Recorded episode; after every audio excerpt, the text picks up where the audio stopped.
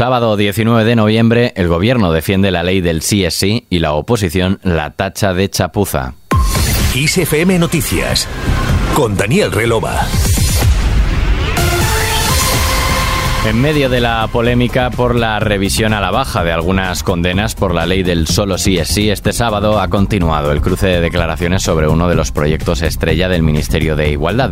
Desde Las Palmas de Gran Canaria, la ministra de Hacienda, María Jesús Montero, ha defendido la ley como la gran conquista del feminismo y ha asegurado que el gobierno va a seguir defendiendo una legislación en la que no haya lugar a la duda cuando una mujer dice que no.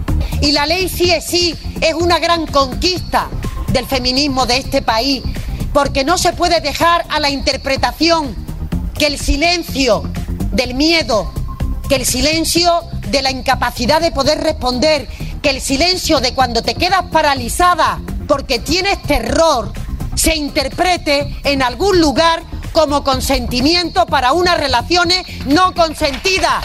Montero, que ha subrayado que el objetivo de esta ley era endurecer las penas y unificar todos los casos como agresión sexual, ha recalcado que van a pedir una armonización de doctrina. Por su parte, el líder del Partido Popular, Alberto Núñez Feijó, ha exigido al presidente del gobierno, Pedro Sánchez, menos frivolidad y soberbia y mejor legislación penal. Desde la frivolidad, desde el desconocimiento y desde la soberbia no se puede gobernar ningún país, y mucho menos el nuestro. Ha sido un ejemplo de frivolidad la política legislativa del señor Sánchez, gobernando siempre a golpe de efeméride, a golpe de pancarta, a golpe de eslogan. Pero el Código Penal no es un conjunto de eslogans, no es un conjunto de pancartas. El Código Penal es lo más serio que puede hacer el legislador porque regula las libertades y los derechos de la gente.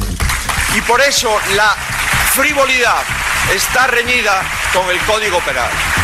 Núñez Feijó ha vuelto a reclamar la dimisión de la ministra de Igualdad, Irene Montero, y ha reprochado que la ley del solo sí es sí es una chapuza legal y un ejemplo de la soberbia que marca la gestión del gobierno de Sánchez. También ha cargado contra la nueva legislación el presidente de Vox, Santiago Abascal, quien ha afirmado que desde la llegada de Sánchez a la presidencia del gobierno las mujeres están más desprotegidas que antes.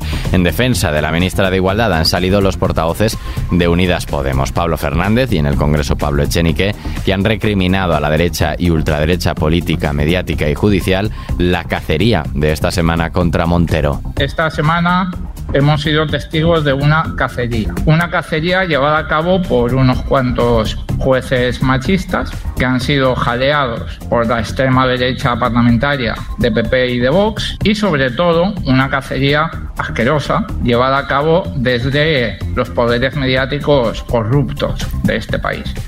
Echenique ha planteado si el problema es la ley o que a lo mejor hay algún juez machista en este país, ha dicho. Y al margen de la polémica, Darias, candidata a Las Palmas de Gran Canaria. Aquí en nuestra ciudad me inicié en la política. Si algo soy, se lo debo a esta ciudad y a su gente. Aquí empezó todo, aquí vuelve todo. Por eso, hoy, compañeras y compañeras, con toda la responsabilidad, anuncio mi candidatura a las primarias a la alcaldía de Las Palmas de Gran Canaria. La ministra de Sanidad, Carolina Darias, ha anunciado que se presentará a las primarias de su partido como candidata a la alcaldía de Las Palmas de Gran Canaria, una ciudad a la que aspira a gobernar y a darlo todo, ha afirmado, y en el que trabajará para que el epicentro, dice, sean las personas. Darias ha mostrado su agradecimiento infinito al presidente Sánchez por haberla nombrado primero ministra de Administración Territorial y después de Sanidad. Y en la COP27, el vicepresidente de la Comisión Europea para el Pacto Verde, Franz Timmermans, ha avisado que el bloque europeo está preparado para abandonar la COP27 ante las presiones para abandonar el objetivo de limitar el aumento de temperatura global a 1,5 grados centígrados. Y Ucrania ha rechazado cualquier tentación de negociar con Rusia, pese a que los bombardeos enemigos de las últimas semanas han inutilizado casi la mitad de la red energética del país a las puertas de la llegada del invierno. El líder ucraniano Volodymyr Zelensky ha vuelto a rechazar un posible alto el fuego, ya que aduce eso es precisamente lo que busca desesperadamente el enemigo para reagrupar a sus fuerzas tras retirarse de la región de Gerson e instruir y equipar debidamente a los 300.000 movilizados. Cambiamos de asunto, nos vamos a Vigo. ¡Buenas noches, Vigo! ¡Buenas noches, España! ¡Buenas noches, Galicia!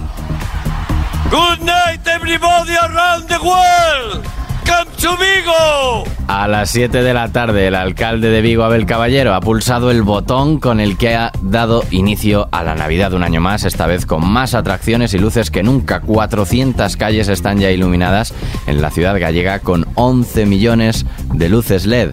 No ha faltado la música en el encendido con el tradicional Happy Christmas de John Lennon y también el tema de Sting, Englishman in New York. Y vemos el tiempo previsto para mañana.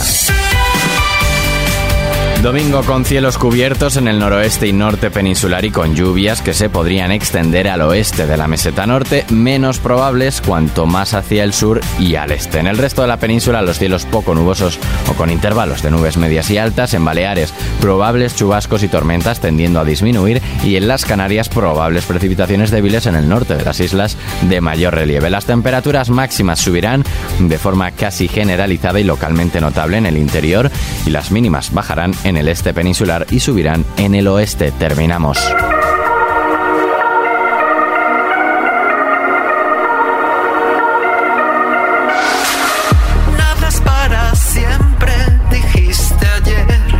Después de un viaje que comenzó con una idea en el confinamiento y que en junio de 2021 se materializó con el EP Existencialismo Pop, Fangoria cerró este viernes el círculo con la publicación de Exprofeso, el tercero y último de los EPs de una trilogía con la que se sienten especialmente contentos. Con Fangoria terminamos, la música sigue en Kiss FM con toda la información actualizada a las en punto en los boletines horarios y ampliada aquí en los podcasts de Kiss FM Noticias.